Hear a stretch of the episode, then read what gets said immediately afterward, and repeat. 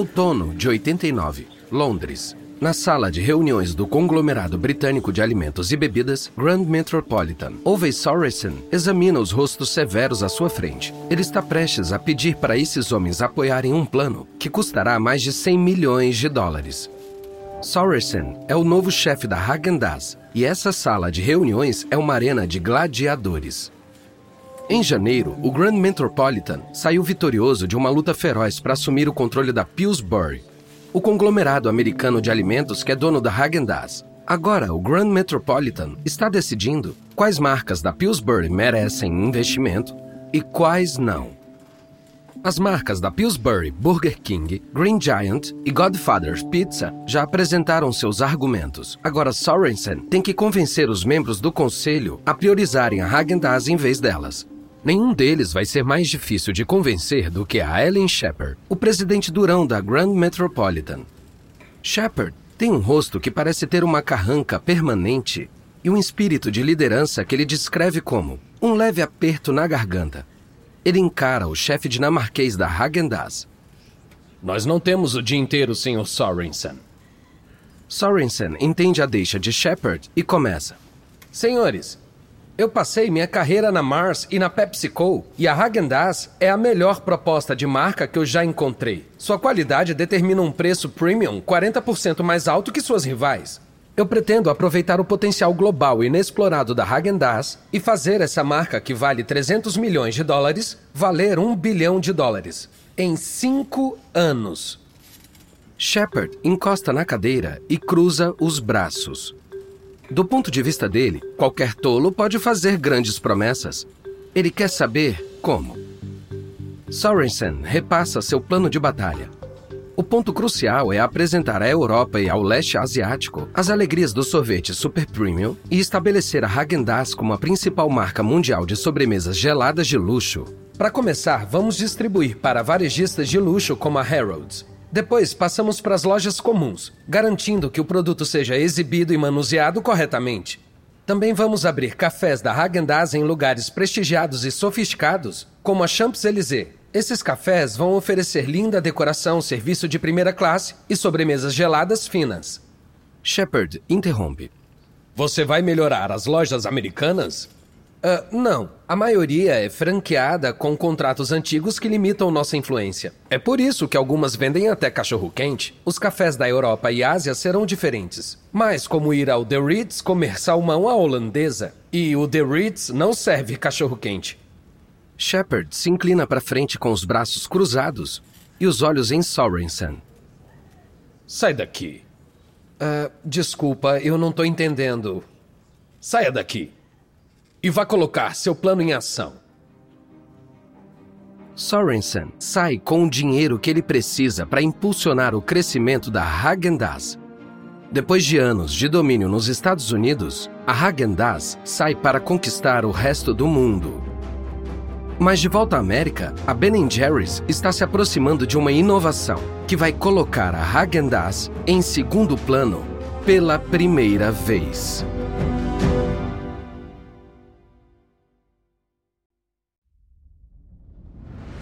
Da Wondery, eu sou Lucas Soledade e esse é o Guerras Comerciais.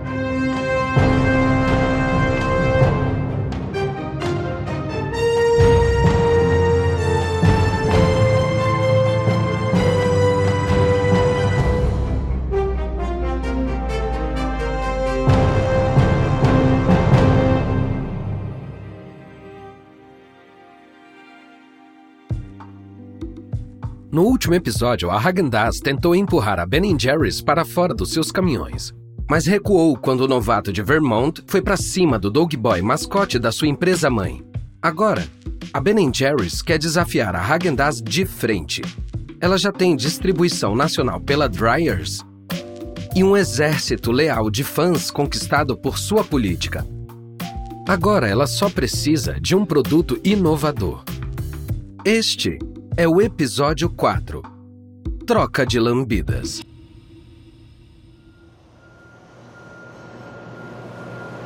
(1990) Waterbury, Vermont. Na fábrica da Ben Jerry's, a equipe de pesquisa e desenvolvimento percorre a linha de produção calibrando equipamentos e inspecionando. Eles estão usando redes de cabelo e jalecos brancos e esperam que hoje façam o avanço que eles estão buscando há anos. Desde 84, a loja da Ben Jerry's em Burlington tem feito lotes esporádicos de sorvete de cookie com gotas de chocolate. E os clientes adoram. Mas a mudança de pequenos lotes feitos à mão para recipientes produzidos em massa provou ser um grande desafio. A mistura pegajosa entope as máquinas. E todas as soluções que a equipe tentou, desde liquefazer a massa até cobri-la com chocolate, estragaram o sabor. Então hoje, eles estão tentando um novo jeito de impedir que a delícia pegajosa estrague o trabalho, congelando ela com nitrogênio líquido até ficar muito sólida antes de misturar com sorvete. Com os controles concluídos, o chefe de desenvolvimento vira para o funcionário, ao lado da máquina alimentadora, um tonel de metal do tamanho de uma banheira. Estamos prontos! Coloca a massa! O funcionário abre uma caixa de plástico. Nuvens de gelo seco se espalham. Com cuidado, o funcionário despeja o conteúdo da caixa no alimentador. Milhares de bolas de massa de cookie congeladas caem, batendo contra as paredes de metal do alimentador enquanto avançam. O alimentador canaliza as bolas de massa dura através de um labirinto de tubos de aço inoxidável e depois para o misturador, onde serão batidas junto com o sorvete fresco que depois será armazenado em recipientes de meio litro. A mulher perto da máquina de invase grita quando os recipientes começam a se encher com o sorvete. Tá passando! Ha, essa! Muito bom! É, é disso que eu tô falando. Os funcionários comemoram e se cumprimentam enquanto os potes cheios deslizam pelo transportador até a sala do freezer. Mas então, a mulher na máquina de invase grita: Espera aí! Não tá chegando mais sorvete, só massa de biscoito. O chefe de desenvolvimento corre para o tubo que alimenta o sorvete no misturador. O medidor de pressão está no vermelho. A temperatura marca 30 abaixo de zero. Droga! A massa congelou o sorvete! Desliga isso! Desliga logo! Alguém aperta o botão de emergência. A linha de produção para bem a tempo de impedir que os canos estourem.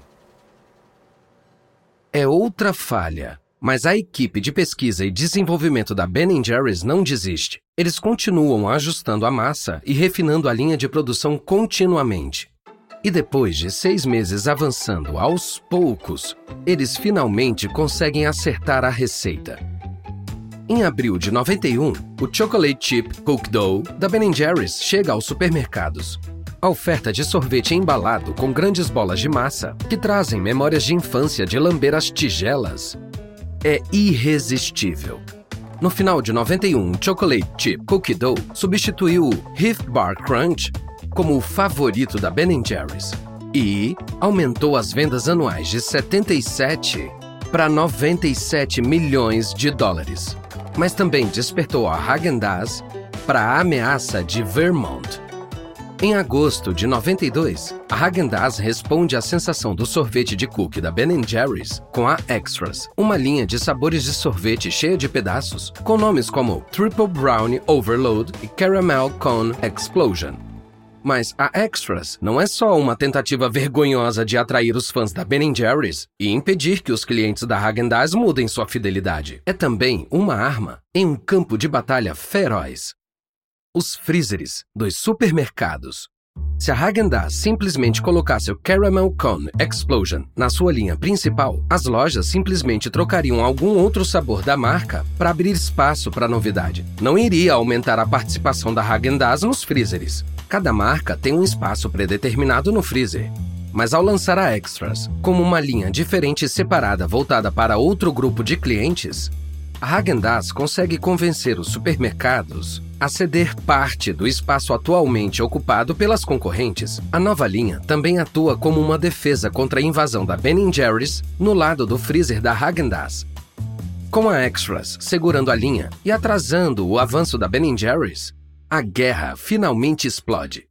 A Ben Jerry's contra-ataca aproveitando a nova mania por alimentos com baixo teor de gordura, com uma linha de iogurte congelado. A Häagen-Dazs desvia com uma linha de vendas rápidas de picolés de iogurte congelado. A Ben Jerry's lança sorvetes com redemoinhos de fuji e framboesa. A Häagen-Dazs se defende com uma linha de sorvetes.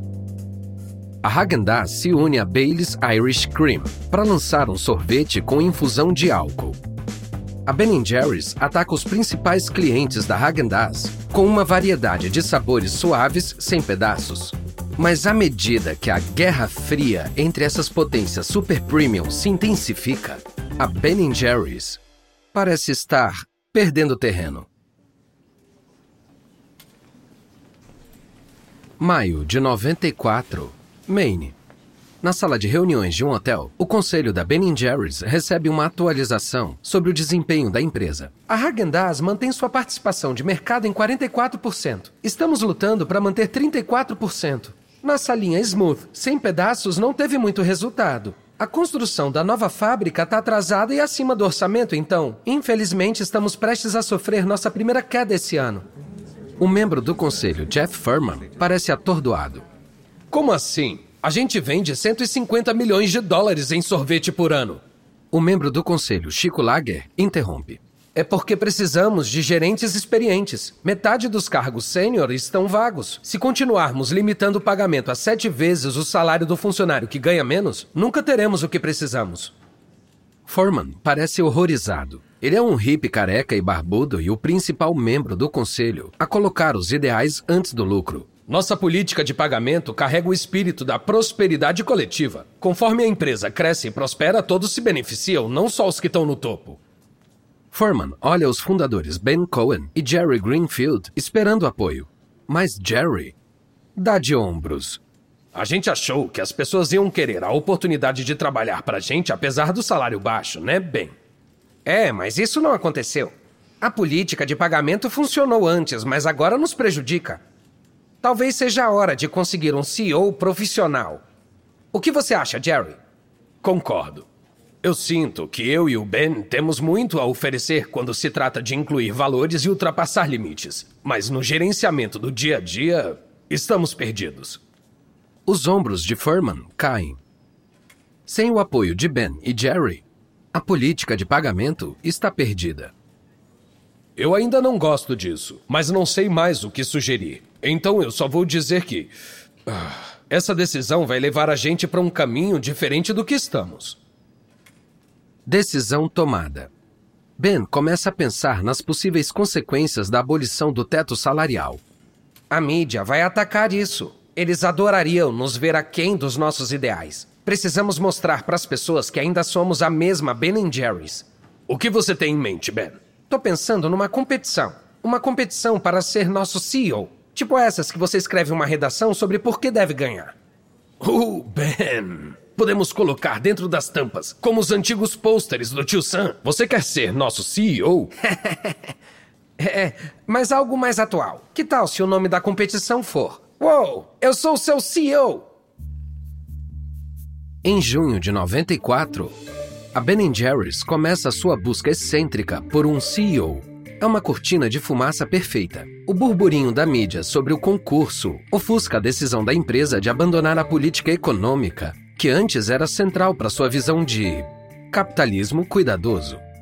25 mil pessoas entram na competição, mas a maioria quer o prêmio do segundo lugar de suprimento vitalício de Ben Jerry's. Finalmente, uma empresa de recrutamento de Manhattan preenche a vaga. O homem encontrado é Robert Holland, ele é um consultor de gestão de 1,80m e agora, indiscutivelmente, o CEO negro de maior destaque dos Estados Unidos. Ben está encantado com o novo chefe da empresa.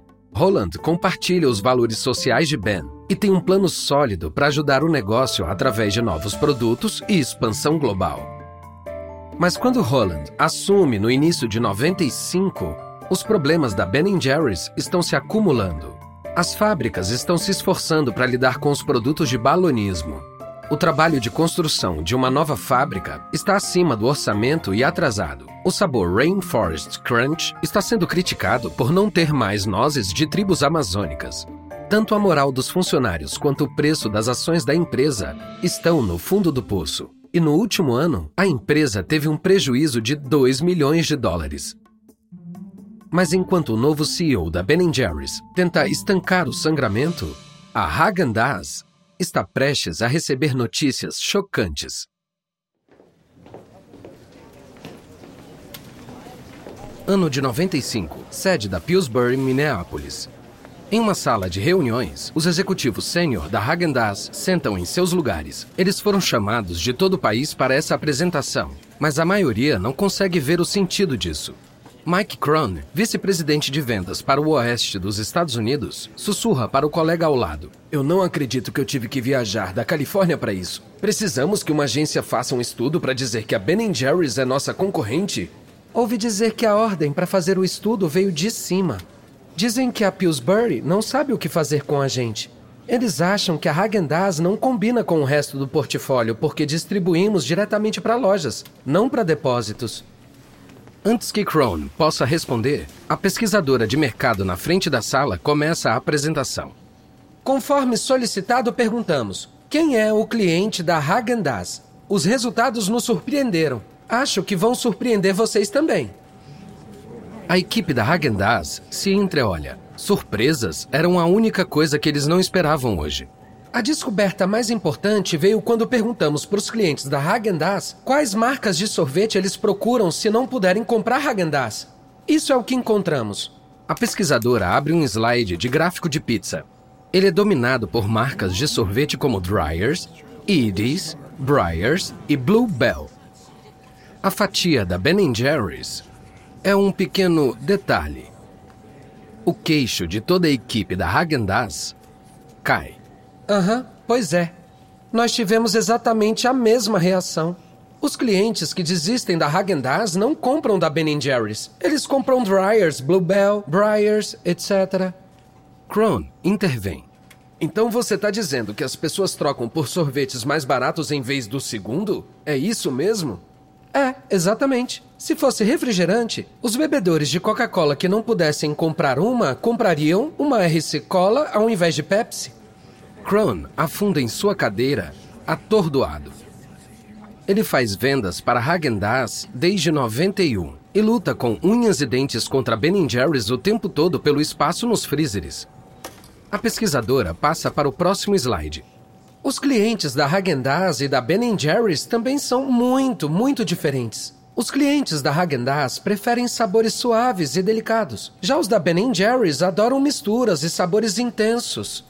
A Ben Jerry's atrai mais jovens universitários e adolescentes. A Häagen-Dazs, os jovens de 25 a 45 anos. Os clientes da Häagen-Dazs e da Ben Jerry's são tão diferentes entre si quanto a música clássica e o rock and roll. A equipe da Häagen-Dazs está muito surpresa para dizer qualquer coisa durante o resto da apresentação. É como se eles acordassem e descobrissem que o mundo deles está de cabeça para baixo. Depois que os pesquisadores saem, a equipe tenta digerir a notícia. O que a gente faz com essa informação? Acho que precisamos de tempo para absorver e pensar nas implicações. Cron opina. Eu concordo, mas vamos manter em segredo. Tenho certeza que a Ben Jerry's também não tem ideia disso. Eles devem achar que a linha suave fracassou porque superamos eles no mercado. Melhor eles continuarem pensando isso. O palpite de Kron está certo. A Ben Jerry's não sabe que está lutando contra o inimigo errado esse tempo todo. Mas nesse momento, a Ben Jerry's tem problemas maiores. E isso porque as relações entre Ben Cohen e seu novo CEO estão derretendo rapidamente.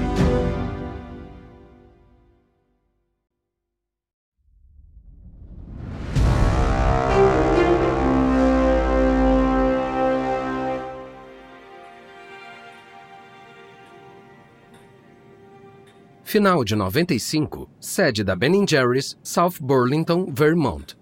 Em uma sala de reuniões, Ben Cohen está em pé de guerra.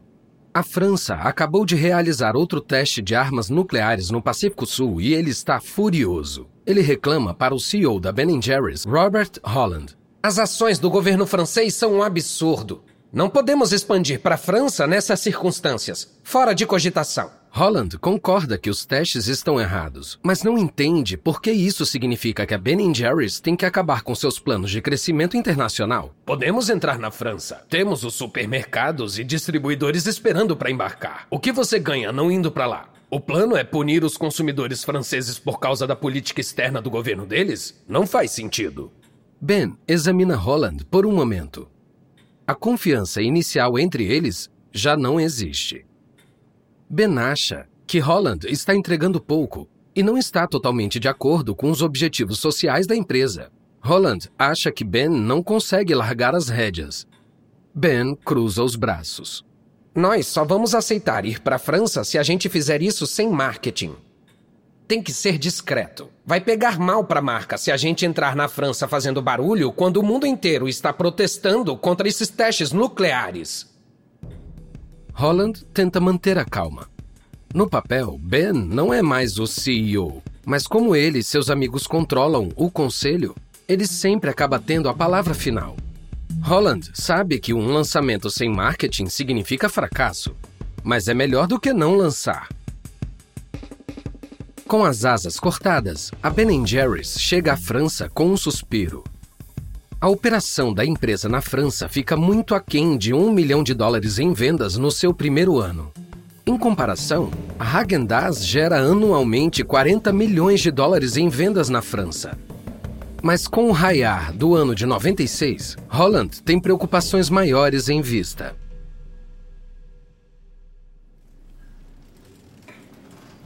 Janeiro de 96, South Burlington, Vermont. Holland vê a descrença nos rostos dos membros do conselho da Ben Jerry's e tenta dar seu aviso novamente. É sério, a empresa corre riscos. Os próximos seis meses podem ser a definição entre continuar independente ou perder o controle da empresa. Ben revira os olhos. Jerry, Jeff e eu controlamos 46% do capital votante. Muitos acionistas são apoiadores leais que nunca venderiam. Estamos seguros. A Häagen-Dazs e a Ben Jerry's são só dois peões no tabuleiro de xadrez. Tem um jogo maior no mundo dos sorvetes. A Unilever e a Nestlé estão competindo entre si para dominar o sorvete no mundo. Eles estão comprando todos que podem. Há 10 anos, a Unilever e a Nestlé não eram grandes fabricantes de sorvete. Agora são as duas maiores empresas de sorvete do mundo. E é só o começo. E daí? Em algum momento, a Unilever ou a Nestlé vão fazer uma oferta pela Häagen-Dazs. E quando isso acontecer, a outra vai vir atrás da gente. E vamos dizer, obrigado, mas não. Um lampejo de frustração passa pelo rosto de Holland. Mas, Ben, seu problema é a distribuição. A Ben Jerry's depende dos caminhões da Dryers. A Nestlé já tem uma parte da Dryers. O único outro sistema de distribuição direto à loja na América é da Häagen-Dazs. Imagina um mundo onde a Nestlé tem a Dryers e a Häagen-Dazs. Nosso arqui-inimigo vai controlar o nosso acesso às lojas. Outro membro do conselho interrompe. O que você propõe que a gente faça? Que a gente construa nossa própria frota de distribuição. É, é caro e vai levar um tempo. Mas se começarmos agora, podemos estar bem posicionados quando a Unilever e a Nestlé baterem na nossa porta. Os membros do conselho se olham. Eles perderam a fé em Holland. Ele estabilizou a empresa, mas o preço das ações ainda está em baixa e o crescimento continua fraco. Eles acham que esse cenário sombrio é mais fantasia do que realidade. Ben olha para Holland. Como eu disse, temos controle suficiente do estoque para garantir nossa independência. Não precisamos nos preocupar. Holland senta em sua cadeira enquanto a conversa avança e se pergunta por que ele ainda está lá. Ele ainda está lutando para salvar o negócio. Ben ainda domina as rédeas. E parece que o conselho não está mais interessado em seus avisos. Por mais que tenha trabalhado, está claro que a Ben Jerry's já não tem mais espaço para ele. No verão de 96, Holland renuncia após apenas 15 meses como CEO. Em setembro de 98, ele faz as malas e deixa os escritórios da Ben Jerry's pela última vez. Ele dá uma última olhada para as colinas verdes de Vermont que rodeiam os escritórios. Mas atrás das colinas idílicas, em algum lugar muito longe, os rivais da empresa estão se preparando para a batalha. E eles estão quase na porta da Ben Jerry's. Holland estava certo. A Unilever e a Nestlé estão chegando. E elas estão muito, muito, muito famintas. No próximo episódio, predadores atacam a Ben Jerry's. Uma explosão em uma fábrica fere a Häagen-Dazs e a Dryers busca uma doce vingança.